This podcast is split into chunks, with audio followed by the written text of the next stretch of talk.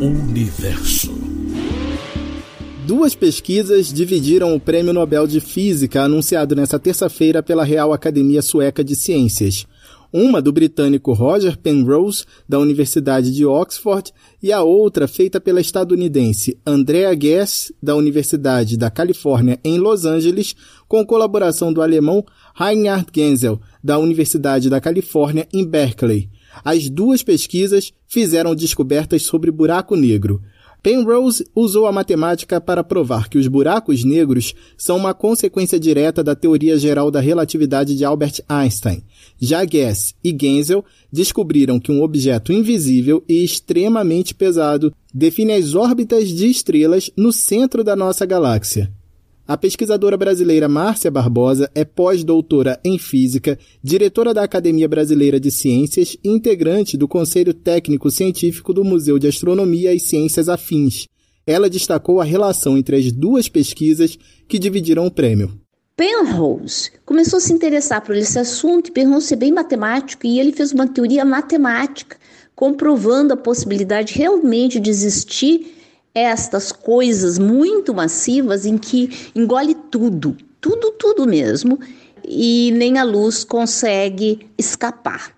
Aí, finalmente, vieram, anos mais tarde, a Andrea Guess e seu colaborador, e eles conseguiram medir a existência de um buraco negro no centro da nossa galáxia e faça essa predição que cada galáxia vai ter um centro, um grande buraco negro massivo que vai começar por muito, muito, muito, muito tempo a sugar toda a matéria dessa galáxia. Por um lado, Penrose mostrou matematicamente e por outro lado, André e seu colaborador conseguiram fazer o experimento. Desde o século XVIII, cientistas se perguntavam se existiria algum objeto no universo capaz de exercer uma atração gravitacional tão forte da qual nem mesmo a luz poderia escapar. Einstein não acreditava em buracos negros, mas ao formular a teoria geral da relatividade em 1915, teorizou que a força da gravidade pode distorcer espaço e tempo. Foi um estudo de Penrose em 1965 que provou a formação de buracos negros. O estudo descrevia o fenômeno em detalhes e afirmava que no centro dessa estrutura existe uma singularidade, onde o tempo e o espaço simplesmente deixam de existir. A singularidade é o limite, o instante exatamente anterior ao buraco negro em si. Como o fenômeno literalmente engole tudo o que está ao redor, inclusive a luz, não é possível ver ou fotografar um buraco negro.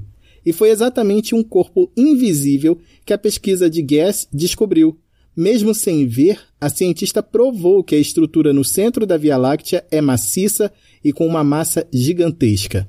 A professora Márcia Barbosa comemorou o reconhecimento de uma mulher nessa pesquisa. Isso porque os agraciados pelo Nobel são indicados pela comunidade científica e a vitória de uma mulher significa o reconhecimento da participação feminina na ciência. Andrea Guess representa um fenômeno, que é o fenômeno de que as mulheres estão ganhando visibilidade. Isso é muito importante, isso é bem desafiador. Não é nenhuma ação afirmativa ou cota, é simplesmente, de repente, os cientistas e as organizações enxergam as mulheres. Em 125 anos de Prêmio Nobel, Andrea Guess é a quarta mulher a receber o de Física. Antes dela vieram Marie Curie, em 1903, Maria Geppert Mayer, em 1963, e Donna Strickland, em 2018. Andrea Guess disse esperar que a honraria inspire outras cientistas. Da Rádio Nacional em Brasília, Vitor Ribeiro. Universo.